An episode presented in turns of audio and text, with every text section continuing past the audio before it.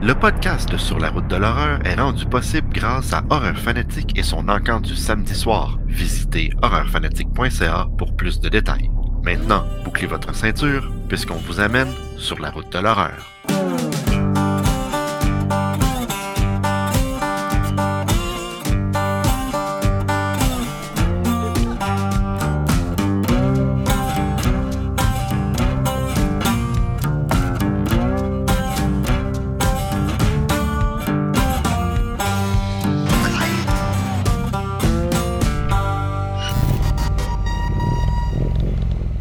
Bonjour tout le monde, bienvenue à l'épisode 67 de Sur la route de l'horreur. Comme invité aujourd'hui, on a Jean-François Leblanc.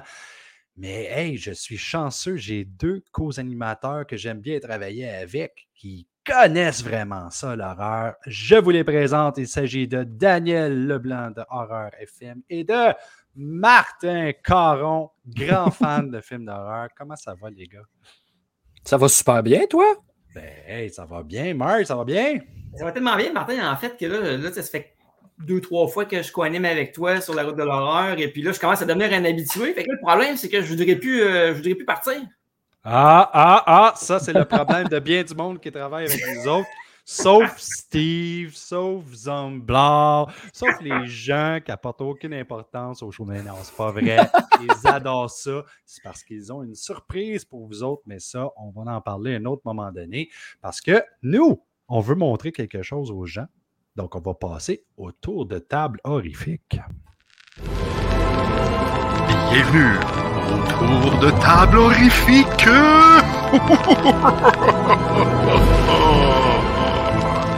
Moi, je t'aime bien, Daniel, mais je veux quand même commencer avec Martin Caron. Je suis curieux de savoir qu'est-ce qu'il a. Ben, en fait, je vais commencer en faisant un mea culpa. Euh, le dernier épisode que j'ai que j'ai co-animé avec toi, Martin, euh, j'ai- je vous ai induit en erreur. En fait, j'ai Oh. parlé de la bande dessinée de Walking Dead, je ne sais pas si tu t'en souviens. Oui. Et euh, je vous ai dit que le numéro 32, c'était le dernier tome écrit par Robert Kirkman. Ben, Oui. c'est faux, je me suis trompé dans, dans, dans, dans le feu de l'action, j'ai dit n'importe quoi. En fait, c'est le numéro 33, épilogue, qui est le vrai dernier. Un maudit album menteur. de- Maudit menteur. Je le sais, je m'en je m'en voulais tellement après, après l'enregistrement. Je me dis, il faut absolument que je mentionne parce que là, sinon, on va me faire crucifier sa place publique par les nombreux auditeurs et téléspectateurs qui sont à l'écoute de notre pod- de- du podcast, n'est-ce pas? C'est pour ça que je n'ai jamais fait d'erreur. Bien oui. Continue, Martin. pour ceux qui nous écoutent, ils nous regardent d'une façon très louche. Ouais, là, c'est ça. Voici ce que je veux vous montrer. J'en ai parlé un petit peu avec Martin l'autre fois. J'ai pas fait d'achat cette semaine. Alors, je vous présente le dernier livre sur le cinéma d'épouvante que je me suis procuré. C'est un achat qui est récent. Ça s'appelle Slashers. C'est un magnifique ouvrage de 350 pages, joliment illustré. C'est écrit par un collectif de quatre auteurs. Ce sont des auteurs francophones. Donc, c'est un livre en français. Ça retrace toute l'histoire du sous-genre qu'est le slasher. C'est vraiment une lecture fort agréable. En fait, c'est toujours euh, une lecture qui est accessible. On n'entre jamais dans du gros jargon de, de- de langage cinématographique. Euh, il et ça retrace l'histoire du pré-slasher, je dirais, jusqu'aux films les plus récents, parce que c'est un livre qui a été, euh, publié très, très récemment, il y a, quelques, mois ou quelques, je dirais quelques mois à peine. Donc, euh, et il y a des dossiers là-dedans, un dossier sur les grandes sagas des slashers. Évidemment, Friday the 13, il passe Halloween en un, Scream a son dossier, I Know What You Did Last, Summer, etc. Vraiment, là, si le genre, si le slasher vous intéresse et que vous n'êtes pas effrayé par une lecture de 350 pages, il n'y a pas tant de texte, hein, parce que je vous le rappelle, il y a beaucoup, beaucoup, beaucoup de photos. C'est vraiment aéré et c'est euh, c'est rempli de, de, de, de commentaires. J'aime ça comment tu dis qu'il n'y a pas beaucoup de texte, mais c'est petit de même. Oui, oui, c'est sûr. Mais je veux dire, ça se, lit, ça se lit quand même bien. C'est une lecture qui est prenante, intéressante, pertinente. C'est rempli de, de- de petites histoires, de, de commentaires critiques, euh, mais ça se prend jamais trop au sérieux. C'est écrit avec humour également. C'est- Hmm. c'est, euh, je pense qu'à mon avis, c'est un incontournable. C'est un- Voilà, c'est- voilà c'est mon un livre de de slasher, c'est sûr que c'est intéressant. Daniel, c'est à ton tour. OK, ben moi, vous le savez, je suis tout le temps rendu au village des valeurs. Puis là, ben, je me suis ramassé une coupe de films. Euh, je me suis ramassé Ants avec euh, Suzanne Summers puis Robert Foxworth. Des- Je l'avais vu d'ailleurs au village des valeurs. Ah ouais? Ah, Ouais. ben, c'est moi qui l'ai ramassé. Ben, c'est pas grave, je l'avais déjà. Ah, bon. Euh, ça, j'ai trouvé ça toute la même journée. Euh, premièrement, euh, Near Dark, Oh. Wow. euh, édition Anchor Bay en DVD. Après ça, euh, Evil Dead, une édition que je n'avais pas parce que j'aime ça collectionner les Evil Dead. Plus j'en ai, plus je suis heureux. Euh, tu me rappelles combien de Evil Dead que tu as, Daniel? Euh, ça dépend. Est-ce qu'on inclut Evil Dead 1, 2, le remake? Juste le 1, puis un- mettons. Juste le 1, je pense que je suis rendu à 7-8. là. C'est bon. As-tu la version de limitée de avec qui avait comme deux DVD dedans? Là, je me souviens plus. de La version ultime, là, le- Ouais. dans un. Ouais, ouais, je l'ai. Wow. Je l'avais ramassé au Walmart à 20$. piastres. Ah, ouais, wow. Hey, Aujourd'hui, ça vaut une fortune sur eBay, cette affaire. Euh, Return of the Living Dead. Je l'avais déjà, mais mon chum Yolin ne l'avait pas. Euh, Godzilla The Final Wars, qui est, si je ne me trompe pas, le Godzilla le plus fou qui existe, parce qu'il est réalisé, là, euh, corrigez-moi si je me trompe, par le gars qui a réalisé Versus, qui Oh. est un film, de, je pense, de zombies assez fucké. Euh, ensuite, je me suis ramassé Silent Rage avec Chuck Norris. Mais ça, qui est pretty much- c'est pas épeurant, ça. Non, Non, mais c'est- mais- comme un slasher. C'est comme genre Chuck Norris qui se prend contre Michael Myers. Pas de masque. Oui. Puis c'est la seule incursion de Chuck Norris dans le fantastique ou même dans l'épouvante. Ben, il y a eu Hellbound en 95, Oui. fait par. Canon, mais c'était vraiment Ouais. pas bon. Effectivement. Et finalement, euh, je me suis- moi, je suis un fan de requins. Puis quand j'ai vu ce beau bas de pyjama, j'ai pas pu résister. Fait que c'est des requins puis du fish and chip. Oh God, c'est tellement bon. Hey, merci euh, beaucoup, Daniel. Euh, C'est des beaux achats. c'est- Pas ça- pire, hein? Sauf que j'ai de mauvaises nouvelles à t'annoncer. Ah. Tu vas souvent au village des valeurs. OK? Tu y vas probablement à chaque jour. Presque. Mais il y, y a un jour que tu as manqué. Je ne sais pas qu'est-ce qui est arrivé, mais ils ont amené un lot de DVD et de Blu-ray que je ne pensais jamais voir au Village des Valeurs. Puis je vais malheureusement te le montrer. J'ai trouvé The Stuff de Arrow. Village de valeur, là. Village des Valeurs. J'ai trouvé Stage Fright Oh, de Blue Underground. Je ne sais pas. Je- euh, honnêtement, ce que je vais te montrer, je ne savais même pas que ça existait, mais Dr. Giggles, ah ben oui. En- Blu-ray? Uncut Limited Edition en C'est qui qui Blu-ray. sort ça? A Pour moi, il y a quelqu'un qui est mort qui a donné son lot à Village Voyons Valeurs. Euh, Dracula euh, has risen from the grave. Chillerama. C'est bon, ça. Mais, euh, Moi, je pense que la meilleure histoire, c'est celui du sperme géant. Ben oui.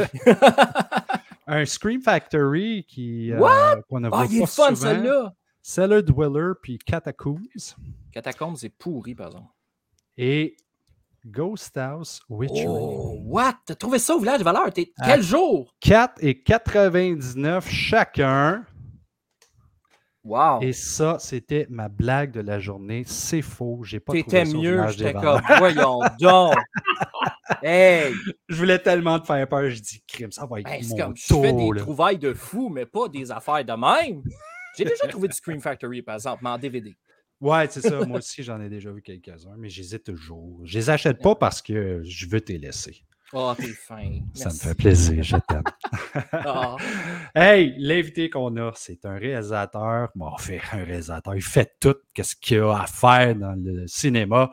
Euh, c'est quelqu'un de la région du Québec, la province du Québec. Et c'est Jean-François Leblanc. Je vais vous dire, Jean-François obtient son diplôme en études cinématographiques de l'Université de Montréal en 2007. So, il doit avoir à peu près 58 ans. C'est pas vrai, Jean-François, là. il scénarise, réalise ensuite les courts-métrages L'Enfargé, 12 hommes en tabarnak et Ordinaire, qui feront tout le tour de plusieurs festivals à travers le monde. Jean-François passe par la suite du côté de la web-série avec l'écriture et la réalisation de Le Pool, une série de 24 épisodes qui s'étalonnera sur trois saisons. En 2015, il écrit et réalise Le gars de la shop, qui, euh, en plus d'être présenté en première mondiale au Festival international du film de Toronto, gagnera trois prix au Gala Prend ça court. Il sera sélectionné dans plus de 20, 20 festivals internationaux. Et on ne parle pas un deux de pique là, à soir. Là. Il retourne au web en 2018 en tant que réalisateur de la web série La Reine, écrite par Marjorie Armstrong et diffusée sur le site web de Télé-Québec. La série remporte le prix de la meilleure web série au Festival de la fiction de La Rochelle. Il se retrouve en compétition pour la meilleure série digitale au Cannes Série à Cannes et au Gémeaux. En 2020, Connexion en cours remporte le prix meilleure web série diversité culturelle Toronto Webfest et une nomination au 35e prix Gémeaux meilleure web série comédie. Sa fascination pour le langage parlé, la masculinité, euh, j'ai dit, la misère à masculinité et la vraisemblance se retrouvent au centre de sa démarche artistique qui se démarque par l'utilisation fréquente de l'improvisation. Jean-François, tu nous entends en arrière, mais moi et Martin Coron, on a fait de l'impro pendant très longtemps. Tout comme le court-métrage Le Prince de Val B, euh, son plus récent court-métrage, Landsgrave, a déjà un parcours de festival important et le film remporte de nombreux prix, dont le prestigieux TIFF Average Award remis aux 10 cinéastes prometteurs selon l'équipe du festival, celui de meilleure réalisation au festival Off-Court Trouville, en plus de Prends Secours, Macabro et Fantasia. Jean-François adapte actuellement au grand écran la bande dessinée Ville et Misérable de Samuel Quentin, qui sera son premier long métrage de fiction. Mesdames et messieurs, j'invite à l'émission Jean-François Leblanc. Salut. Bonjour Jean-François, ça va bien? Oui, ça va bien, vous autres? Oui, ça va très bien. Merci beaucoup euh, de faire partie de l'émission. Euh, ça nous fait vraiment fait plaisir. nous. Écoute, Jean- Jean-François, euh, si on se fie à ta biographie, tu as commencé à réaliser, tu as peut-être commencé à réaliser, réaliser avant parce que ça ne veut pas dire que tu as réalisé quelque chose que c'est sur IMDb en 2007 avec un court-métrage qui s'intitule L'humain. Un film qui raconte l'histoire d'un homme qui découvre une créature dans le placard de son nouvel appartement. Euh, Peux-tu nous décrire un peu ton expérience en tant que réalisateur pour, je crois, la première fois? Ouais, ben ça, c'était à l'université. Fait que oui, j'ai réalisé des, des- des trucs là avant, tu sais, que, avec de- du montage in caméra, là, dans- avec ta mini DV que tu coupes, puis que tu reprends, puis que ton ami fait huit fois la même take, puis c'est pas un acteur. Donc, sais, des, des, des, des jeunes de 19 ans qui font des, des adultes de 50 ans, là, c'était ça notre casting. tu sais, On, a- on, c'était à l'époque des adultes à cet âge-là. Que- finalement. là. Ouais, c'est ça. puis, euh, non, c'est ça, ça c'est mon premier film. Puis c'est drôle parce que moi, j'étais- je suis quelqu'un de quand même très timide à la base, mais je l'étais encore plus à l'école. Puis j'étais pas game de réaliser. Je me sentais trop timide, puis j'étais toujours le preneur de son. Puis la dernière année de mon bac, lorsque le prof a demandé euh, c'est qui qui veut faire un projet, qui veut porter un des cinq projets, j'étais sur un lendemain de brosse. J'avais fini de boire à 5 heures du matin la veille, le cours était à 9 heures, fait que j'étais comme un peu chaudasse encore. Fait que tout à coup, j'avais plus d'inhibition. J'ai levé ma main, j'ai proposé un projet, ça a été accepté, puis on a gagné le prix du meilleur film cette année-là, puis ça m'a comme donné un peu un petit coup de Hey, t'es capable peut-être de faire ça. Puis euh, ça m'a aidé en fait. Mon, mon- mon métier m'a aidé à, à m'éloigner un peu de la timidité. Je l'ai encore, mais ça m'a quand même. euh, ça m'a permis de m'émanciper. Puis tout. Mais c'était vraiment. euh, je, pensais, je pensais que je ne serais pas capable de m'adresser à une équipe. Finalement, ça s'est super bien passé. Mais c'était vraiment. C'était très absurde, mon film. C'est ça, c'est un gars qui déménage dans son appart, puis il trouve un gars qui est juste assis dans son garde-robe. Puis il dit que c'est un humain. Il dit J'ai trouvé un humain chez nous. Fait que là, on comprend que dans leur monde, un humain, c'est pas eux autres, c'est comme bien qu'un gars dans un garde-robe, puis il sait pas comment s'en débarrasser. Il, fait, il est juste là, il fait rien, là. il est juste assis. il fait juste gosser la nuit, il gosse un peu avec le linge. Finalement, le moyen de, cal de capturer, c'est qu'il s'achète une penderie, puis il le met devant. Fait que lui, il s'en va dans la penderie, puis il dompe la penderie dans un champ. L'humain, il est tout seul dans un champ. C'était comme. C'est euh, une bonne idée, par exemple. Puis, euh, tu sais, on Ouais. parle, on parle d'idées originales. puis, euh, euh, ensuite, tu as fait un court-métrage qui s'intitule L'Enfargé, puis qui raconte l'histoire d'un homme qui se retrouve avec une maladie peut-être reliée à son, accident dans les escaliers roulants. Euh, Dis-moi donc, comment tu as trouvé une idée aussi farfelue puis en même temps aussi originale? Ben moi, je, comme, grand, anxieux dans la vie, j'ai peur de la mort. Plus je vieillis, c'est moins pire. Avec des enfants, on dirait que ça permet d'avoir un peu moins peur de ça, mais ça m'a toujours fait peur, ce concept-là de comme tu déconnectes le fil, tu vois plus rien, c'est fini, puis tu n'es plus là. Je voulais faire un film là-dessus sans faire un film super déprimant euh, en noir et blanc que tout le monde pleure. C'était pas ça l'idée. C'est comme j'étais tombé en plus dans les escaliers du métro. J'avais une cicatrice. Ça me rappelait un peu la cicatrice dans The Fly de Jeff Goldblum lorsqu'il y a comme le. C'est quoi, c'est une lame de rasoir qu'il y a dans le dos? C'est quoi, je C'est du poil. Il y a comme des, poils de mouche qui poussent, puis ça avait. Non, ça avait coupé. Attends une minute. Ça avait coupé quelque chose. Barbe ou quelque chose de même, je me rappelle. C'est ça. Ça me rappelait ça. Puis ça me, plus cette idée-là, je me suis dit que ça serait drôle sur un film qu'un gars tombe dans les escaliers mécaniques, puis son, finalement, ça part pas, puis il commence à se sentir bizarre. Puis finalement, il apprend qu'il va devenir un escalier un moment donné. Sauf que je sortais de l'université, j'étais un petit peu. Tu sais, quand, quand tu étudies en cinéma, tu es très. Euh, tu te fais juste faire. Il t'impose un peu des grands films, des grands classiques. Tu sais on dirait qu'à un moment donné, tu penses que c'est ça que tu veux faire. Puis je me pensais bien arrogant un peu. Puis j'avais décidé de ne pas trop expliquer c'était quoi. Fait que le film a plus ou moins marché parce que sur, mettons, 10 spectateurs, il y en avait peut-être deux qui comprenaient c'est ça qui arrivait parce qu'il disait jamais qu'il allait devenir un escalier. C'était juste des petits indices ici et là. Avec le, avec le recul, j'ai comme dit, boy, j'aurais peut-être dû. Euh, ça aurait été le fun que le monde comprenne c'est ça qui arrive parce que c'est ça la joke du film. Ben, tu peux pas tout le temps faire un film que le monde va aimer. je me trompe-tu ou il y a comme un petit côté Cronenberg là-dedans? Oui, oui, vraiment, euh, tout à fait. C'était peut-être pas conscient, mais euh, ça m'a tellement influencé quand j'étais petit. La mouche, ça m'a. Ben, je dis la mouche parce que je l'écoutais doublé en français quand j'étais petit, c'est ça. Ça m'avait tellement marqué, ça m'écœurait tellement. ben, ça, a remarqué, euh, je pense que ça a marqué Martin, je pense que ça a marqué Daniel un petit peu. Là, Daniel, dis-moi pas que tu l'as pas vu. Moi, ben non, je l'ai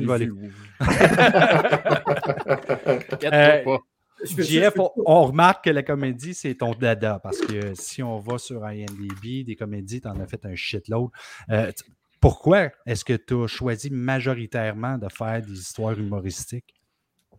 Je sais pas, j'ai toujours, euh, j'ai toujours quelqu'un qui était, depuis que j'étais petit, j'aimais ça faire des blagues et tout, puis je consommais beaucoup de comédie, puis c'est un style qui est comme l'horreur un peu. C'est pour ça, c'est bizarrement, c'est deux trucs que je fais souvent, mais que je fais souvent avec, vers lesquels je retourne, puis c'est le fun parce que c'est les seuls films où tu as une réception du public qui est tangible. Mmh. Lorsque tu fais une comédie, si ta blague est drôle, le monde rit. Fait que ça, c'est un thrill quand même. Tandis que si tu fais un drame, tu ne sais pas que le monde ne file pas présentement. tu ne peux pas aller les demander, puis tu trouves ça triste? Puis t'as-tu broyé? oui, c'est ça, exact.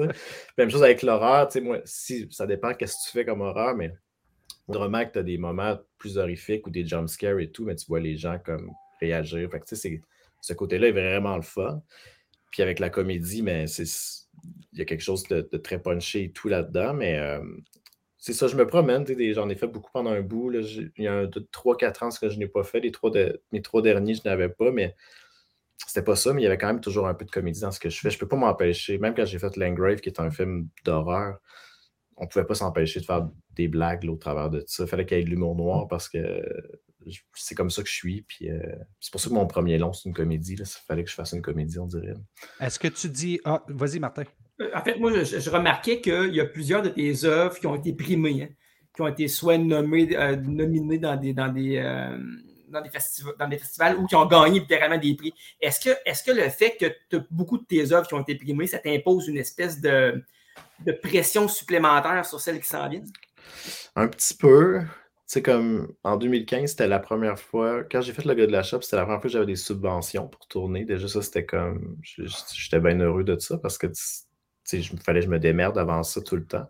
De tout à coup, j'avais des sous. Puis le film, c'était là en première mondial, mondial au TIFF. le TIFF, c'est quand même un top 10 mondial. C'est assez gros. Fait que moi, je me disais, ça va aller full bain après.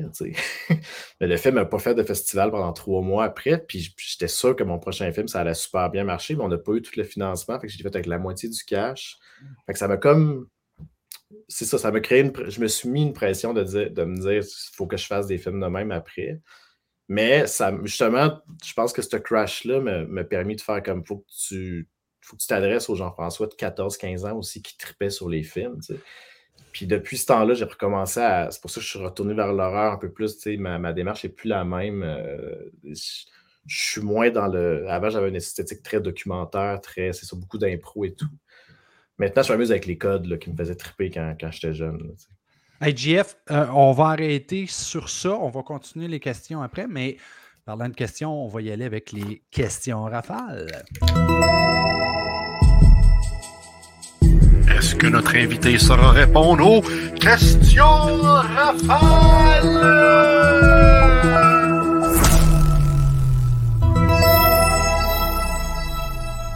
Le micro est à toi, Martin. Yes! Ça va faire mal. Ma première question est assez simple. En fait, hein. parmi tous les films d'épouvante ou fantastiques que tu connais, que tu aimes, s'il y en avait un là-dedans que, que tu avais eu la chance de réaliser, ce serait lequel? Que tu aurais voulu réaliser. Je pense que ça sera Halloween de, Carpenter, le, premier. c'est pas très original, mais c'est celui qui part un peu. Ben, c'est un, un classique. Tu sais. ouais, oh, excellente, excellente réponse. Deuxième question. Si pour ton prochain film, tu pouvais choisir parmi tous les acteurs et les actrices vivants ou décédés, lequel tu irais chercher dans ton casting? Eh hey boy. Euh... c'est tough ça. Euh... qui, qui, qui, qui, qui, chien des fois. Ouais, non, ça c'est correct. J'aime ça, j'aime ça. J'aime ça. Ah, ben, mort. Euh, euh, je vais y aller dans des morts. Warren Oates, qui est un acteur des années 70, qui, qui jouait toujours des genres de. Il a joué dans Magnificent Seven, il faisait beaucoup de westerns. Il, faisait toujours des pas fins, il était vraiment, incroyable. C'est sûr, j'aimerais bien ça travailler avec Jack Nicholson, mais je pense pas que ça va arriver.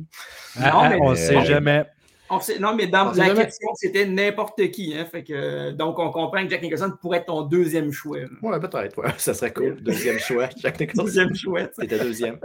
Excellent. Est-ce que, écoute, si tu avais, si avais, le choix, hein, préférerais-tu te faire attaquer par un alien ou par un prédateur? Un alien. Ah ouais. Ben là, attends, ben, attends, attends, attends, j'aime mieux la franchise Alien, mais je pense que j'aimerais mieux me faire attaquer par un prédateur si j'avais à choisir. Il est un petit peu plus situable, on dirait. Ouais, mais le prédateur, il, je pense que c'est net frais de sec. Et tu t'es mort. C'est ça, exact. Tandis que l'autre va te faire souffrir avec la Ouais, le, le processus Je pense, que je préfère lui qui me tire dans la tête puis que c'est fini. Es-tu plus du type film italien ou film français? Italien. Italien? Bon choix. Et là, ma prochaine question n'est pas inspirée par ton décor, parce que je ne l'avais pas vu avant de l'écrire, mais euh, si Letterface du film de Texas Chainsaw Massacre devait te tronçonner, préférerais-tu qu'il te tronçonne sur le sens de la longueur ou sur le sens de la largeur? euh, largeur, largeur, je pourrais survivre, je pense. À largeur, j'aurais au moins le dos du corps, j'aurais encore ma tête, tandis que ici, je peux plus voir en 3D. Ça serait comme tu serais comme Kenny, puis tu ferais du skateboard avec ton C'est ça, mais exact. Je pourrais aller en skate, aller voir des films, tandis que ça, ça, ça vertical, c'est un peu. Euh, je suis pas sûr, je, me se passe Ben, tu pourrais, aller tu pourrais aller voir deux films, ça. oui, c'est vrai. C'est vrai. Ouais, mais tu, tu verrais plus en 3D, par exemple. Non, c'est euh, ça. tu as le choix maintenant de te faire posséder par un démon ou de te faire enlever par des extraterrestres. Les extraterrestres. Ça me fascine depuis que je suis petit. Euh, c'est ça, je voudrais juste savoir ce qui se passe parce que tous les films nous disent qu'ils nous mettent de quoi dans le cul, mais je pense pas que c'est ça qui arriverait. ça m'étonnerait que ça soit ça leur go-to, là, fait que je serais pas curieux de voir. Dans leur checklist, il y a son d'anal. Oui, c'est ça. si tu étais lutteur professionnel, quel serait ton nom de lutteur? Euh, White Snake, mettons, vu que c'est mon nom de famille, c'est oh! Il y aurait peut-être de quoi, là. Il y a peut-être un lien avec Jack the Snakes Peut-être, c'est ça. C'est ça le lien que je me suis fait dans la tête. Excellent. Ton film de zombie préféré, euh, Jean-François? J'aime beaucoup, euh, j'aime beaucoup City of the Living Dead de Lucio Fulci. Je trouve ça bien fun. Euh, le, c'est plus avec les regards. Ils ont tellement peur que le monde en meurt. Là. Je trouve ça fun comme idée. C'est pas tout réussi, mais je l'aime bien celui-là. Il y a quelques scènes absolument fantastiques là-dedans aussi. Et la dernière question, mais non la moindre, c'est un classique sur le, podcast euh, sur la route de l'horreur. Est-ce que tu es plus du type Freddy ou Jason? Ça, dépend à quel âge tu me le demandes. Quand j'étais ado, c'était Jason, mais maintenant, j'aime mieux Freddy. Quand j'y réécoute, j'aime mieux Freddy. C'est quoi la raison? Euh, ben, je, trouve qu'il y a tellement d'inventivité dans les Freddy. Euh, c'est sûr, ça s'essouffle un moment donné, mais il y a toujours de quoi. Il y a une gimmick vraiment plus intéressante que le gars qui tue du monde dans le bois. Là. à un moment donné, il se ramasse dans l'espace. Mais j'ai une affection très particulière pour les Jason que j'ai vus euh, des millions de fois en français. On les connaît par cœur, surtout les mm. pires. je dis on parce que c'était un de mes amis et moi qu'on ah, dit Attends, attends, Jeff, c'est quoi ton P, Jason? Ben, tu sais, le 5, il est dur à battre, vu que c'est comme un peu weird, cette affaire-là, mais il, il est dur à, ne pas aimer aussi avec tous ses défauts. Là, euh, mais je pense que c'est le 5 que j'aime le moins quand même. Ok, c'est correct. Je pensais que tu étais pour dire Jason Goes to Hell, j'aurais été content. Ah ouais, ouais celui-là aussi est un peu rough. Là. Ouais. Ouais. je, mais je pense que le 5 est quand même quelque chose. Là. Mais quoi qui est drôle. L'anticlote, on en rit un peu moins peut-être. Ouais, ouais c'est difficile, Le 5, je pense que le fait que ce soit un copycat, euh, ça ne doit pas aider beaucoup à ce qu'on qu soit apprécié par les fans. Si t'avais remplacé le copycat par le vrai Jason, ça aurait été un bon Jason. Moi, je suis. je sais pas si vous avez déjà fait l'équation, mais les films se passent toujours 5 ans plus tard que. Ouais, je, oui, je sais. Ça... On est éternellement dans les années 70. logiquement, vers le 6, il serait censé être en 2022 à peu près, mais non. Pour ça qu'au 10, ils ont comme fait fuck off, on va dans, dans, le futur. On a parlé avec Adam Marcus, le réalisateur de Jason Goes to Hell, puis il nous dit, il dit Vous avez-tu euh, remarqué que Jason, vendredi 13, 1 et 2, ça se passe deux semaines plus tard, sauf que le jeune Jason qui sort du lac, il est rendu adulte dans l'autre, je suis comme non, je n'avais jamais pensé à ça. on va revenir à l'entrevue. Excuse-moi, Jean-François. pas seulement réalisateur, mais tout comme beaucoup de cinéastes que je connais, tu es aussi écrivain, éditeur, acteur, producteur, puis j'en passe. Pourquoi est-ce que tu as décidé de toucher à tout? Et c'est quoi ta position favorite dans la production d'un film? Ben, j'ai touché à tout parce que j'avais pas de subvention avant. Fait que je, m'occupais de tout. je produisais, euh, je me ramassais par monter parce que c'était plus simple et tout. Euh, mais maintenant que je, peux en vivre, euh, je me sens. C'est vraiment sur un plateau puis en salle de montage que je me sens mieux. Fait que c'est vraiment le type de réalisateur que j'aime le plus.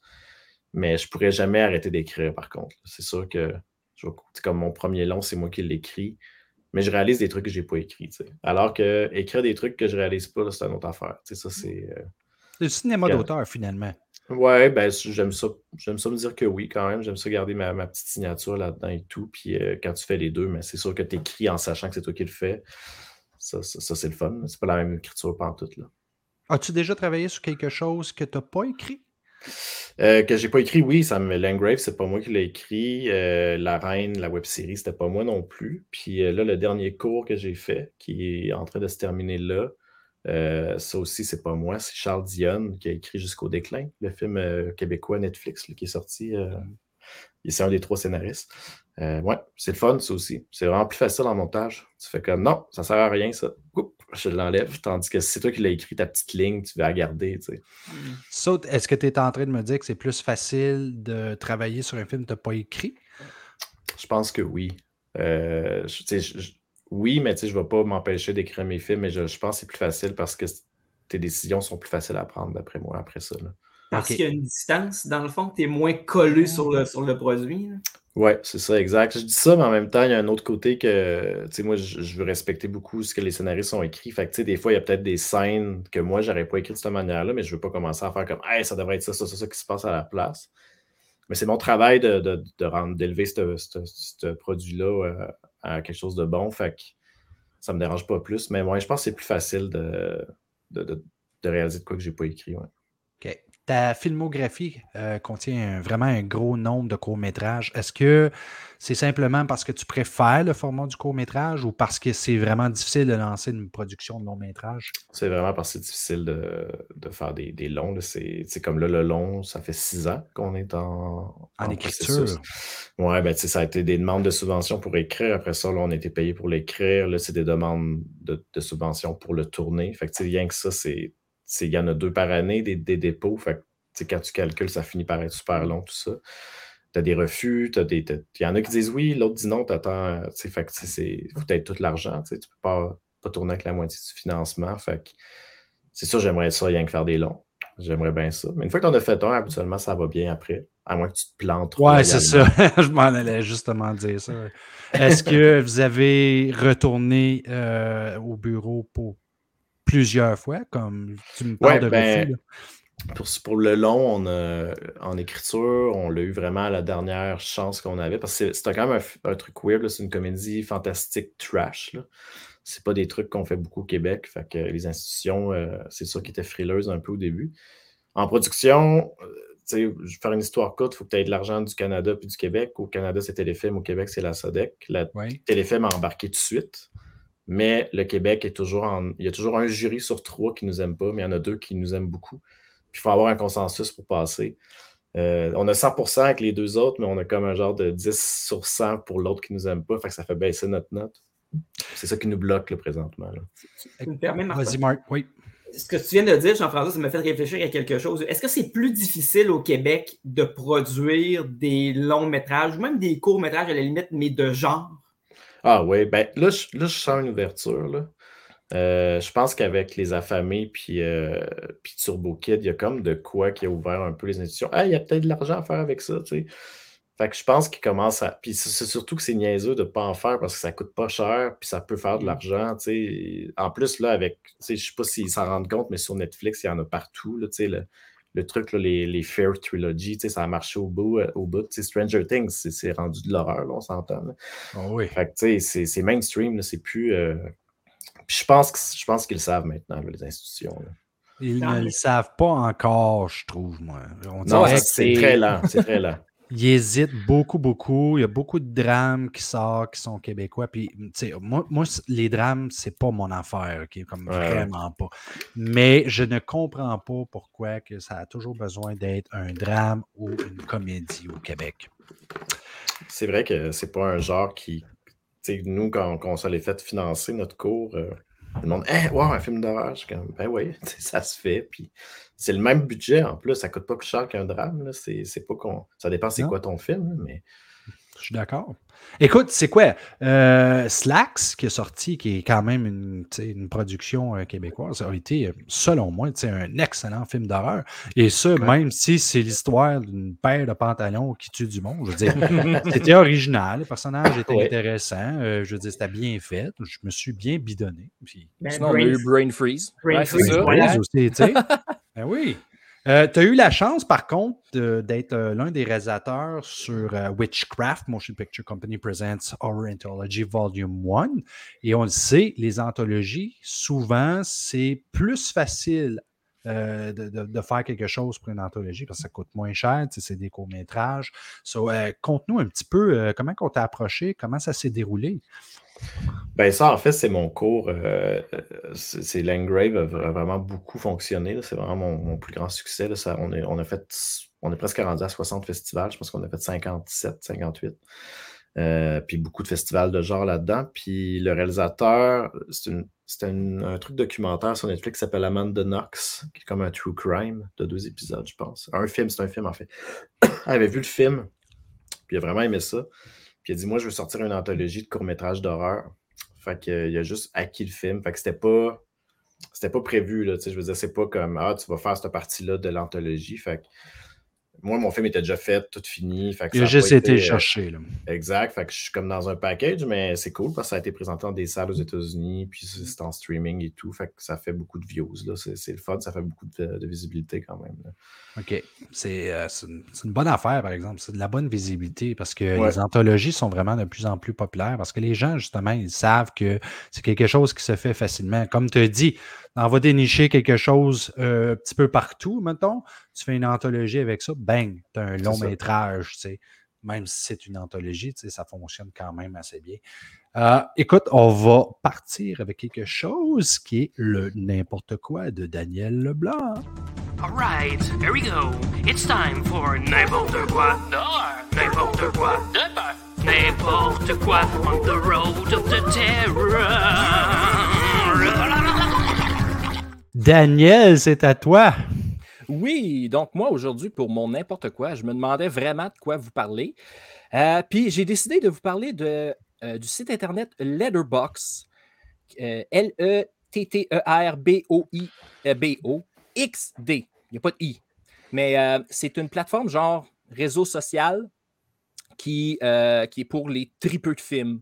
Fait que c'est vraiment, tu vas là-dessus, puis tu rentres ce que tu as écouté comme film. C'est tout simple que ça. Mais ça peut aller plus loin. Parce que là, tu peux faire, tu peux noter les films, tu peux dire la journée tu l'as écouté, tu peux écrire une petite critique, puis euh, tu peux mettre des tags, tu mettons, pour te retrouver un peu, comme Ah, ce film-là, je l'ai regardé en DVD. Ce film-là, je l'ai regardé sur Netflix. Fait que, tu mettons, tu peux voir tout ce que tu as regardé sur Netflix, puis classer tes visionnements. C'est vraiment super pratique. Tu peux faire des listes. Tu peux faire des listes classées. Fait que, tu peux faire genre euh, un top 10. tu sais. Fait que moi, mettons, euh, quand je fais mon top 10 euh, annuel, qui est des films que j'ai regardés tout au long de l'année, pas nécessairement des films de, exclusivement de l'année, ben, je les rentre là-dedans, puis ils sont tous là. Les gens peuvent voir, peuvent commenter, parce que tu peux commenter en plus les critiques des gens. Fait que c'est super le fun. Puis euh, tout le monde a un profil, tout le monde a sa page. Sur ta page, tu peux mettre tes films favoris. Euh, on peut voir tes dernières écoutes, euh, tes, critiques les plus populaires. Puis c'est vraiment super pratique parce qu'il y a des gens qui vont te conseiller des films. Des fois, tu vas aller, tu vas tomber sur une liste quelconque parce que tu viens de regarder un film. Puis, sur la liste, sur la page du film, il y a différentes listes qui vont apparaître que des gens ont mis ce film-là dans la liste. Fait que tu peux voir des films, tu peux trouver des films qui sont similaires à ce que tu viens de regarder. Fait que c'est super pratique pour trouver du stock sans faire conseiller. Euh, puis il veut pas. euh, euh, moi, j'ai ma chaîne YouTube, fait que je me- je- je- j'essaye de me faire un petit peu de visibilité. Fait que, mettons, je fais une critique vidéo, ben, je vais quand même la poster sur Letterboxd pour faire comme, tiens, voici ma critique. Attends, Fait attends. T'es en train de dire qu'on peut mettre de la vidéo sur Letterboxd? Non, mais je mets le lien, mais tu peux cliquer dessus. OK, OK, OK. Mais euh, à mettre de la vidéo, hey, ce serait encore meilleur. Daniel, est-ce que tu peux classer tes films par année de, année de, sortie, année de sortie, par exemple, ou bien par réalisateur? Oui, ouais, tu peux tout voir ça. Tu peux. euh, euh, euh, Il y, a, il y a un forfait payant qui est, euh, je pense, c'est 25 canadiens par année. Euh, puis euh, là, tu peux voir toutes tes statistiques, genre, ah, euh, j'ai regardé tant de films de- qui viennent de l'Indonésie, j'ai regardé tant de films du Japon, j'ai regardé tant, tu peux les voir par année, tu peux voir tes statistiques globales. Fait que tu peux voir, ah, moi, cette année, j'ai regardé beaucoup de films avec Robert Englund, mettons. Ou, euh, ah, j'ai regardé beaucoup de films réalisés par Lucio Fulci. Ou-. Fait que c'est super pratique. J'ai comme l'impression que mes statistiques diraient t'as écouté bien des films de merde. Ouais, ouais, ouais, ouais. Mais c'est ça, parce que tu peux voir et tout, tout tu peux voir tes notes. Fait que, mettons, tous les films que tu as notés, une, euh, passer euh, de une demi-étoile à cinq étoiles. Fait que tu peux tout voir tes classements. Tous ceux que tu as donné cinq étoiles, tous ceux, et ainsi de suite. Fait que tu peux. Euh, Martin, probablement, lui, il y aurait beaucoup de demi. Mais non, hey, attends, je les aime, ces films de marde-là. là. Eh Ça veut non, pas dire que je leur donnerais comme 5 étoiles, mais tu sais, j'aime ça, j'aime ça. Hey, tu peux-tu faire de l'argent avec ça? Letterboxd, je pense pas, pas encore. Ben, Ok, peut-être peut-être un donné, là, mais la, la- la plateforme, moi, ça fait depuis 2016, 2017 que je suis dessus, puis euh, je l'adore. Comme je- chaque fois que j'écoute un film, je le rentre là-dedans. Parce qu'en plus, ce qui est pratique, c'est que tu peux voir les films que tu as vus. Fait que, tu sais, mettons, moi qui, qui va souvent au village des valeurs, des fois, je fais comme Ah, je l'ai-tu vu ce film-là ou je- est-ce que je le possède? Oui, j'ai mon application de collection dans mon téléphone, mais des fois, un n'est pas dans l'autre. Des fois, j'en oublie. Fait que ça, c'est super pratique pour ça aussi en plus. Là. Et toi, tu es jeune, parce que des gens comme moi qui s'en vont sur 46, on oublie qu'on a vu des films. Et si tu le réalises seulement, genre, après la moitié du film, je pense que je l'ai vu, ce film-là, je suis pas sûr. Surtout les films de mal que tu as vu juste une fois. puis ça Ah, fait ouais, comme ouais, ouais. Genre 5 ans, je, je sais pas. Hey, merci beaucoup, Daniel. euh, Ben, ça fait plaisir. Vous vous inscrirez, c'est le fun. Allez voir Daniel. Ça va être super intéressant. Tu as combien de films à ta liste, hein, pour le fun? Ah, de, de films que j'ai regardés à date sur Letterboxd? T'as une Ouais. minute, là? Ça vient de geler. Ah, ah, ah, Euh, il faut que tu t'achètes un nouvel ordinateur. So, c'est le moment de dire si jamais vous voulez commanditer Daniel Leblanc avec un nouvel ordinateur super puissant du genre Alienware, c'est ici que ça se fait. Écrivez-nous en privé et on va faire le message à Daniel. Eh ouais. Mais ouais, à date, euh, j'ai rentré euh, 1254 films, mais je ne les ai pas toutes critiquées, là. Des critiques, euh, je peux savoir combien j'en ai écrit? J'ai 22 ça- pages de critiques. 22 pages de critiques, ça veut dire combien Mais tu sais, des fois, c'est. euh, je pense qu'il y en a une vingtaine, peut-être. Ah, quand même. Moi, ça serait Mais tu sais, des fois, c'est probablement... 3-4 lignes. Là, tu sais, c'est pas obligé d'être une critique super détaillée. Des fois, ça peut être euh, une niaiserie. Il y en a beaucoup que c'est juste. Ils vont écrire une phrase du film ou ils vont juste écrire une petite remarque vraiment stupide puis ça pogne au bout. Là. Moi, c'est c'est drôle, je m'en allais justement dire ça. Moi, mes critiques, ça serait probablement c'est plate. C'est bon. c'est pas pire. C'est short and sweet. C'est cool aussi, euh, quand t'en fais des films, moi je suis dessus, fait que tu peux voir les critiques de tes films. Ça, c'est euh, C'est pas Mm. toujours le fun, par exemple. J'ai vu des amis qui ont sorti des longs puis ils sont fait ramasser sur l'Airbox. Là, c'est. euh, Oh. Ouais. Mais il faut pas que tu regardes les critiques. Non, c'est sûr, c'est ça. Ben moi, je les ai regardés pour le fun. Ça, j'ai des bonnes critiques, fait que ça, tant mieux, mais euh, pense Parce que que tu- il faut, faut que tu te détaches de ça un peu. hein. Je pense qu'il ouais, ouais, vraiment. faut que tu acceptes aussi que Ben ça ne oui. plaît pas à tout le monde. Puis Exact, c'est ça. Ouais, ouais. Parce il que tu l'as un- dit tantôt, euh, JF, tu étais anxieux. Faut pas que tu regardes ça, c'est ça. non, c'est ça. Non, mais bon, quand ça. même, euh, les gens dans le milieu québécois euh, sont quand même bienveillants. là. Je veux dire, c'est beaucoup des, des, des cinéphiles puis des gens du milieu qui sont là. Puis on essaie de pas trop se bâcher entre nous. Moi, j'ai j'ai rate même pas les films québécois. En fait, je ne donne pas de notes. Je fais juste dire que je les ai vus. Je C'est bon. Je, je mets pas de notes juste pour. Je commencerai pas à taper sur un film que ça a pris 8 ans à faire. là, Non, ça, c'est vraiment, Ouais. c'est vraiment Ouais. une bonne idée tant qu'à moi. Hey, le BDiste puis scénariste Samuel Quentin, ainsi que toi, avez travaillé depuis plusieurs années sur le scénario de Ville et Misérable. On en parlait tantôt. Si si je ne me trompe pas, c'était 22 versions, c'est ça? On est rendu à 17. Excuse-moi, je me suis trompé. Christ d'Internet. Vous avez enfin reçu votre financement pour la production du long métrage. À quoi est-ce qu'on peut s'attendre comme histoire? Ben là, pre- premièrement, il nous manque encore la moitié. Il nous manque encore la, portion québécoise du financement. Fait que euh, on, se croise les doigts. C'est notre dernière chance la prochaine fois. Euh, mais euh, c'est une drôle d'histoire, en fait. C'est l'histoire d'un. c'est un démon qui travaille dans une librairie. Puis la librairie euh, se retrouve dans un concessionnaire de chars usagés. Fait que déjà, c'est une prémisse très, très absurde. C'est, du fantastique, un peu tout ça. Fait que c'est ça, c'est un démon qui habite sur la, la Terre depuis comme. En gros, c'est là 2000 ans à peu près. Il y a, non, pas le, 300 ans, il y, a, eu une guerre entre ciel, le ciel et l'enfer. Dieu puis euh, Satan se faisaient des pranks, puis ça a mal viré, puis ça a explosé ces deux affaires-là. Puis les démons se sont réfugiés sur notre planète en deltaplane. Puis, euh, puis bref, les démons, euh, l'affaire, c'est que c'est pas, sont, sont pas cool ou épeurants comme dans les films. là. Il en gros, le personnage Lucien, il porte un costume un peu de spandex tout serré là, avec les cornes, mais ça, c'est sa peau. Fait il ce gars-là, est juste heureux à l'Halloween parce qu'il passe inaperçu, mais le reste de l'année, il se fait persécuter un peu, puis les démons sont mal vus. Puis en plus, c'est un libraire dans des, parmi les vendeurs de chars. C'est le, c'est le nerds outcast ultime. Puis il est toujours en tabarnak, bien sûr. Puis un autre détail, c'est qu'il ne peut pas euh, faire de sexe de l'année parce qu'il n'a pas accès à son pénis. et juste au jour de la marmotte, une fois par année, il y a une fermeture éclair qui apparaît, puis là, il peut. Mais ça lui met tellement de pression que ça fait comme 30 ans qu'il n'a pas fourré. Fait que, euh, bref, ça, ça c'est la prémisse. Là. Ça, c'est c'est pas, le- c'est pas ça l'histoire du film, mais c'est notre personnage. Fait que ça vous explique un peu pourquoi le gouvernement québécois a fait comme OK, c'est quoi ce film-là? Mais là, je veux revenir à ce que toi t'as dit. là. Vous avez pas re- vous avez eu la moitié. Vous n'avez pas eu l'autre moitié, mais que c'est votre dernière chance. Ouais, ben ça en fait. La façon que ça marche, c'est que euh, normalement, au, volet québécois, tu as deux chances maximum, mais une- après ton deuxième refus, la- dans la 90% des cas, ils te donnent une troisième chance, une quatrième des fois. Il y a Arsenault et Fils qui est sorti là, là, cette année là, de Raphaël Ouellet. Je pense qu'il était rendu à son sixième dépôt quand il l'a eu. Ah ouais. Euh, fait que tu sais, c'est pas à cause de ça que c'est notre dernière chance, c'est parce que, en fait, la plupart du temps, il faut que tu aies la partie québécoise en premier, puis là, le, le Canada embarque après, parce que le Canada a moins d'argent un petit peu. Euh, sauf que nous, on l'a eu à l'envers. On a eu le Canada en premier, puis là, c'est le Québec qui doit faire. On, l'a, puis on avait juste quel, euh, on avait comme un an pour combler notre structure l'an passé, puis on ne l'a pas eu. Fait qu'on aurait fallu redonner notre argent au Canada. Puis là, on a redéposé, puis on l'a eu à nouveau. Puis là, ils nous ont dit c'est cool, vous l'avez eu, mais là, c'est la dernière fois qu'on vous le donne. On ne peut pas vous le donner trois fois.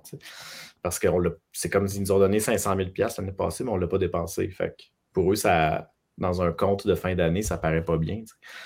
Fait que c'est pour ça que là, notre dépôt à la SODEC, c'est notre dernier, parce que si jamais on n'a pas la SODEC, mais là, il va falloir redonner téléfilm, puis là, on ne pourra juste pas le tourner film. C'est niaiseux parce qu'on a tout, on a Crave qui est dans la structure, on a Fabien Cloutier qui est notre lead, on a Pierre-Luc Funk. Je veux dire, c'est, on s'entend, c'est comme c'est un film avec des billboards dehors. Là, fait que je- c'est, Est-ce que c'est plus avantageux d'avoir l'argent du Canada en premier?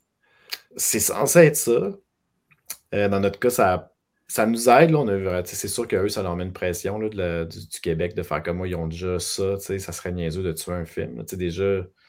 Parce que eux, souvent, ce qui leur arrive, le Québec, vu que c'est les premiers, c'est qu'ils donnent de l'argent, mettons, 10 films. Puis là, le Canada en finance 7, puis il y en a toujours trois qui se ramassent dans une liste d'attente, puis ça s'accumule.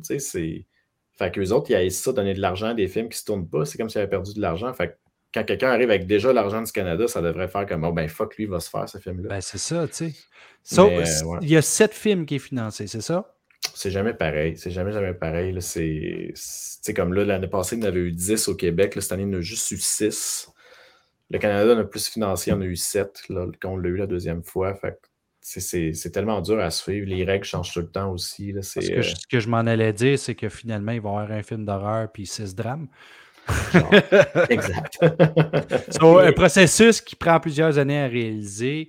Euh, là, tu sais, tu parles que vous n'avez pas reçu la moitié. J'ai vu que c'était supposé d'être euh, commencé pour 2022. Ça veut-tu dire qu'il y a des chances que ça ne soit pas pour 2022? Non, c'est sûr que non. En fait, à la base, on était censé tourner euh, là, là, genre en, en octobre. C'est un film qui se passe à l'Halloween. Le film commence à l'Halloween aussi. C'est c'est un peu ça la blague, c'est que le spectateur, pendant 15 minutes, ne sait pas que, que c'est un démon. Il pense juste qu'il est déguisé. C'est le lendemain qu'il arrive encore déguisé avec du linge par-dessus.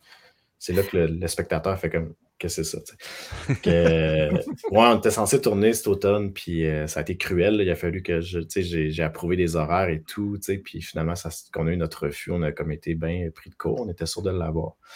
Euh, c'est ça. Mais on se croise les doigts. je pense que ça, on a eu vraiment un bon rapport. On a passé vraiment proche. Fait que vu que c'est notre dernière charge, je pense qu'ils vont, vont lire le, le projet différemment quand même. Et ça, Jean-François, c'est basé sur une bande dessinée. Ouais. Euh, est-ce que- pour les gens qui voudraient la lire, cette bande dessinée-là, c'est édité par qui? C'est Pau C'est Pau. encore sur le marché? Ouais, c'est encore sur le marché. C'est Pau Pau, euh, Samuel Quentin, avec qui, avec qui j'ai coécrit le film. On l'a écrit ensemble.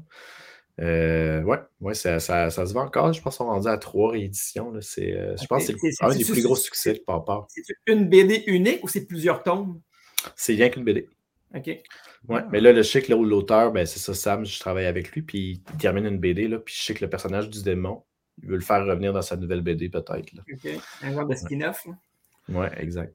Non, une suite. On parle de suite ou on parle de requel peut-être? Est-ce que tu as d'autres projets en tête pour le futur? Oui, ben, j'ai déjà un deuxième long en chantier, parce que aussitôt que l'Engrave a fonctionné, le scénariste et moi, on a fait comme. Nous autres, c'est notre première incursion dans l'horreur. On est des grands, fans, mais on ne s'était jamais risqué à le faire. Puis là, on a vu que ça marchait, on a eu du fun à le faire. Fait que tout de suite, on s'est mis dans un long. Puis on a eu le financement pour l'écrire euh, au premier dépôt. Ça a été super rapide. euh, fait que là, il est en écriture présentement. Fait que ça serait comme mon deuxième long, là, mettons, si ça va, si ça va bien, tout ça. Euh, J'ai aussi deux séries euh, télé en, en développement, en écriture. C'est des gros projets, fait que c'est plus long, mais c'est le fun. C'est de passer à la prochaine étape. là, du court au long, puis de la web série à la série télé. Fait que là, finalement, je suis un adulte. tu dois être occupé en tabarouette. Ouais, ouais, je te... ben là, je t'avoue que le, le, le, le long cancellé à la dernière minute, un peu, ça a fucké mon été. J'ai refusé une série télé, tu sais, pour ça. Oh. Puis euh, finalement, j'ai Ah merde, j'aurais dû la prendre. Mais tu sais, j'en profite pour écrire. J'ai toujours de quoi faire. Je- si je passe une journée à chercher quoi faire, c'est pas normal parce que j'ai toujours de quoi que je dois comme avancer. là. Ben, regarde, ça m'amène à te demander une petite anecdote, mais avant, on va passer au thème de l'anecdote. Anecdote, anecdote, c'est le temps de l'anecdote. JF, as-tu quelque chose de croustillant pour nous? Oui, ben, s'il y a des gens qui ont vu l'Engrave, s'il y en a qui ne l'ont pas vu, ça va brûler un peu un punch, mais c'est pas grave. Euh, en fait, c'est euh, le- le- en gros l'histoire du film, c'est que le, le personnage euh, principal, c'est un journaliste à la Vice, un peu le hipster euh, que clickbait, puis qui s'en va voir un band de métal qui vient de sortir de prison parce qu'ils ont tué un ancien euh, gars dans leur band euh, pour faire une pochette. c'est inspiré de, trucs qui viennent de la Norvège et de la Suède. Puis, puis bref, ça tourne un peu mal. lui, il pense faire un article, mais finalement, ça tourne un peu mal. Puis à la fin du film, il s'enfuit de l'endroit où il est. C'est comme dans un chalet isolé. Puis il court dans le bois. Ça se passe l'hiver. Euh, il y a une tempête de neige. Fait que nous, on a tourné l'hiver. euh, C'était en mars 2019. Ouais, 2019. Il faisait, c'est la nuit, cette scène-là, il faisait moins 34, 36. Là, il faisait vraiment froid. Puis, euh, quand il s'enfuit, l'affaire, c'est qu'il est parti tellement vite qu'il est parti avec. il faisait sécher ses bas parce qu'ils avaient mouillé dans la scène d'avant. Fait qu'il est juste dans ses vans, pas de bas. Puis il court dans des gros bancs de neige. Puis, ben, c'est ce qui arrive, ce qui devait arriver arrive. euh, c'est il perd un soulier, puis là, il se blesse, puis il se, co- il se fait une, une grosse blessure au pied. Fait qu'il fallait la tourner, cette scène-là, bien entendu. Puis euh, c'était une grosse affaire parce que l'acteur devait se faire maquiller dans un chalet qui était à je sais pas combien de mètres de l'endroit où on tournait dans le bois. Ah ouais. Puis le maquillage ne pouvait pas toffer, il faisait moins 35. Euh, fait que là, la maquilleuse devait faire ça. Il fallait qu'on trouve un moyen pour l'emporter au plateau sur, dans, dans le bois. Fait qu'il est arrivé en genre de genre de, de traîneau, là, puis tout, avec son pied dans du saran wrap. Puis, euh, puis on n'avait pas beaucoup de temps, fait qu'on a comme tourné ça super vite, super rapidement. Euh, il était, pour vrai, il était à trois minutes d'avoir une engelure, là, c'était pas cool. tu sais. Puis lui, il était comme, Ah, on le fait, on le fait, on le fait. C'était lui qui nous poussait. On fait un autre take, on fait un autre take. Aïe aïe. Fait que là, euh, ça se fait, la, la est super belle, c'est super beau, on monte le film, puis là, on écoute avec les producteurs. Les producteurs font comme Hey! Mettons qu'on le voit, que le pied, on le voit pas, genre, puis qu'on l'apprend dans la scène d'après que, son pied, il, s'est blessé. Parce que dans la scène finale, il est en béquille, genre, à son bureau. tu sais. On fait Ah, OK. Puis finalement, ça, on l'a essayé, puis ça marchait super bien. Sauf que moi, je pas game après ça de dire aux comédiens Hey, la shot que tu as failli mourir, puis de perdre un pied, on ne l'a pas mis dans le film. Fait qu'il l'a appris, euh, il l'a appris à la, à la première de l'équipe que je suis juste allé le voir, j'ai dit j'ai averti, tu vas peut-être avoir un petit choc. Puis il pensait genre qu'il il dit donc je suis encore dans le film. Je suis comme ben oui, j'étais l'acteur principal. Il- après ça, il a, il a trouvé ça. Il est parti rire vraiment fort pendant le film, en fait. Je- je- il a comme compris c'était quoi le, le- le- ce qui allait le choquer, mais il comprenait et tout. Mais moi, je me rappelle en montage, j'étais comme, boy, je peux pas croire qu'on l'enlève, ce shot-là, ça n'a pas de bon sens. Oh, God. Oh non. Des- hey, écoute, c'est des histoires de tournage. J'ai fait des courts-métrages à n'en plus finir. Je sais, c'est des choses qui arrivent. ça. Mais oui, c'est ça, exact. Eh, Qu'est-ce que tu veux pour faire quelque chose de meilleur? Tu essaies toujours de. Ça, ça a dû être dur de l'éditer out dans ton cas. Ben oui, ben, c'est des deuils. Là, moi, je dis toujours que t'écris, surtout quand tu écris, tu réalises, tu écris ton film, quand tu tournes, il ben, faut que tu fasses ton deuil de ton scénario. Puis là, une fois que tu l'as tourné, en montage, il faut que tu fasses ton deuil de ta réal, puis de ton scénario. Puis là, c'est de merger ça, les trois, puis c'est des deuils, c'est des deuils. c'est- Mais finalement, euh, on capote, mais quand je l'écoute, le film, je m'en souviens même plus que ce shot-là. Puis là, on je l'ai tellement accepté comme ça que je- il y a deux scènes qu'on a enlevées du film, deux scènes qui nous ont pris deux jours à tourner, qu'on n'a même pas pris, puis qu'on aurait pu mettre le temps ailleurs. J'étais bien fâché sur le coup des enlever, puis finalement, le film est meilleur, puis je m'en souviens plus de ces scènes-là. Ben, je m'en souviens parce que je ne suis, pas fou non plus, là. Je, sais que je les ai faites. Mais tu sais, ça- tu finis par les oublier. On a la mémoire courte, hein. Fait que. Surtout Ouais. moi. Surtout moi. Euh, Landsgrave, c'est comme vraiment ton, ton film d'horreur, tu sais. Ouais. Euh, écoute, je regarde Texas Chainsaw Massacre en arrière. Je sais pas c'est quoi, c'est des livres, des vidéos en arrière, mais t'es- t'es-tu un, un fan d'horreur en tant que tel? Ouais, ouais, ouais. Mais oui, mais c'est souvent les films, c'est, euh, ça me fâche beaucoup, tu sais. Aussi, quand j'en écoute, euh, je suis bien fâché que j'aime pas ça. c'est les films que je, je suis le plus critique envers les films d'horreur, on dirait. Tu sais, que je trouve que c'est vraiment, c'est vraiment dur d'en faire un bon. Fait que quand j'en trouve un bon, je suis euh, euphorique. Mais souvent, je suis comme Ah, c'est pas ça qu'il fallait que tu fasses. Je suis comme fâché, mais je comprends. C'est pour ça que ça a pris tant de temps d'en faire un, parce que c'est dur. Tu sais, c'est... Mais c'est le genre de cinéma que, dans tous les genres confondus, c'est celui que lorsqu'il y en a un qui est bon, là, je, je deviens un enfant, puis, euh, puis j'aime ça. là. Fait que j'en consomme encore beaucoup. J'aime ça en retrouver des vieux que j'ai jamais vus aussi. C'est ça que j'aime le plus. En fait, trouver un, un film d'horreur de 77 que j'ai jamais vu, puis que, que quelques personnes sur Letterboxd trouvent que c'est bon, puis là, je l'écoute, puis je suis comme Wow, c'est bien bon! Ça, c'est comme. Ça, c'est le fun. C'est tellement le fun. Es-tu un collectionneur? Je l'étais, je le suis moins parce que j'ai eu des enfants, il fallait que je mette mon argent ailleurs. Je comprends, je comprends. Fait que euh, c'est même pas du streaming, tu sais. Même quand le streaming est arrivé, je continuais à acheter beaucoup des, des, des DVD, des, euh, des Blu-ray, mais euh, là, arrêté un petit peu. Là. J'assume que Texas Chainsaw Massacre est un de tes films favoris, mais mis à part Texas Chainsaw Massacre, nomme-moi-en quelques-uns que tu aimes vraiment beaucoup. Là. Euh, j'aime beaucoup, j'aime beaucoup des Pred de, de, Dario. Argento. Euh, je l'ai réécouté il n'y a pas longtemps. J'aime vraiment beaucoup ce film-là. J'étais un gros fan de Blair Witch Project. J'aime Oh, beaucoup ce film-là. Désolé, j'aime pas ça. ça, j'aime beaucoup ça. J'ai après ça, ben, tu sais, les Carpenters, je suis même de les classer, je pense. Euh, c'est sûr qu'il y en a. Difficile. C'est difficile. Il y en a que j'écoute moins. Je vais, je vais pas écouter comme autant. J'assume que, que ton favori, c'est Ghost of Mars. Ouais, oui, c'est lui que j'écoute le plus. Euh, je l'écoute à tous les matins, en fait. ouais, mais c'est ça, quand je pense à ce streak-là, Ghost of Mars euh, et tout, tu sais, c'est même Vampires, c'est des affaires que j'aime, mais c'est pas ceux que, à laquelle je retourne le plus souvent. là. Ouais. Mais euh, même ceux-là, il y a de quoi de, de le fun. Il y a peut-être son dernier que j'avoue, que je pense que j'ai écouté rien qu'une fois, là, The Ward, je pense que ça Ouais. s'appelle. c'est ça? Mhm.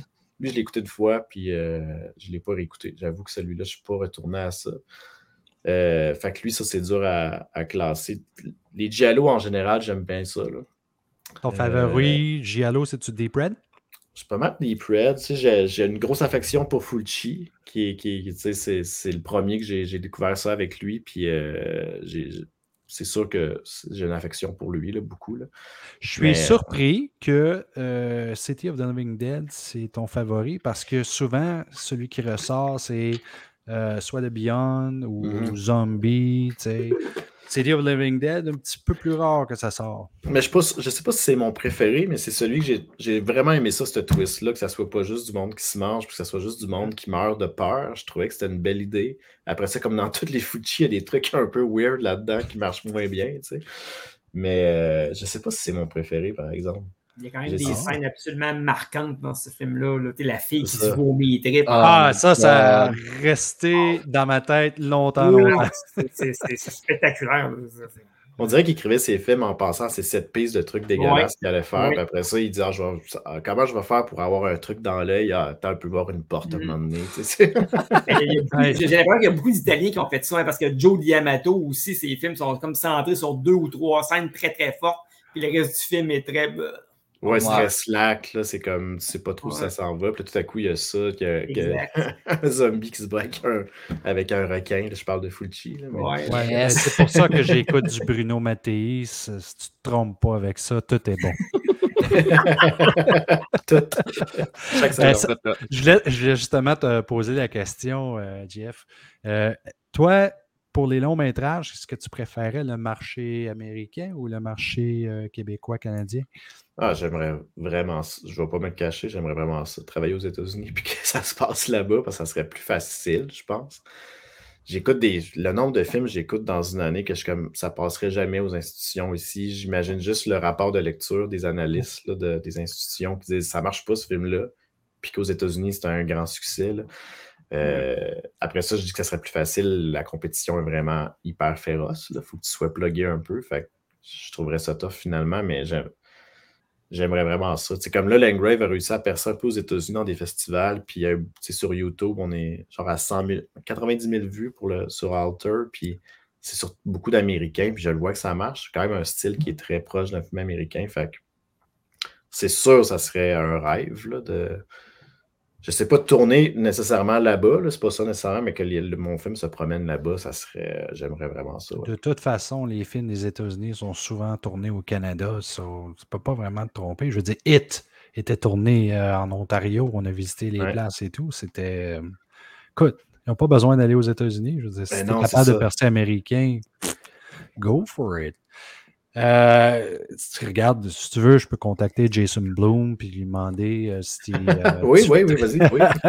ça, ça ou Wild Eye, mais je pense pas que Wild Eye t'aimerait ça parce que les autres ils te diraient OK, pas de trouble, là 5000$, fais ton film. Oui, c'est ça. Non, mais jusqu'à tout récemment, finalement, ça n'a pas fonctionné, mais on était en- pour parler avec un, le producteur de. Il avait fait Paranormal Activity 1, 2, puis le dernier, genre. Il a fait une coupe de films, puis euh, il est canadien, fait qu'on était comme en contact avec. Puis euh, finalement, notre pitch, il a trouvé ça un peu weird, fait que ça a comme tombé à l'eau, mais il était intéressé quand même à ce que à ce qu'on fasse de quoi avec lui. Fait que tu sais, je- pense que ça se peut. Là. Ça se peut Ah. plus. Tu sais, Denis Villeneuve a ouvert des portes aussi, beaucoup. Là, le monde sont curieux des Québécois. Puis euh, c'est cool parce que Denis, c'est pas non plus comme il faisait des petits films cheap. là, il fait comme les films avec le plus de cash pratiquement. Fait que hein, je pense qu'il y a une confiance qui commence à, à se Ah, diriger vers euh, le, le peuple de débrouillards qu'on est. Là. Non, je suis d'accord. Hey, ça passe vraiment vite le temps. Il reste juste une minute au show. Il va falloir que je ferme ça. Mais merci beaucoup, JF, d'avoir Merci à fait partie de l'émission. C'était hyper intéressant. Euh, je, je- écoute, je veux, euh, je, veux, je veux dire merci à Horror Fanatic. Horror Fanatic qui est notre commanditaire, qui fait des encans à tous les samedis soirs. Donc, Jeff, si jamais tu veux dépenser beaucoup d'argent et laisser tes enfants de côté, ben, c'est. Compte un euh, DVD, peut-être. Tiens, prends-moi ouais, je pense. c'est ça. On vous rappelle qu'on est sur euh, Patreon si jamais vous voulez voir des extras. YouTube, Facebook, Apple Podcast, Google Podcast, Spotify, Balado Québec. Et je vais finir avec une blague plate pour nos euh, auditeurs. Est-ce que vous savez qu'est-ce qu'un squelette commande souvent au restaurant? Non? Personne? Non. Des spare ribs.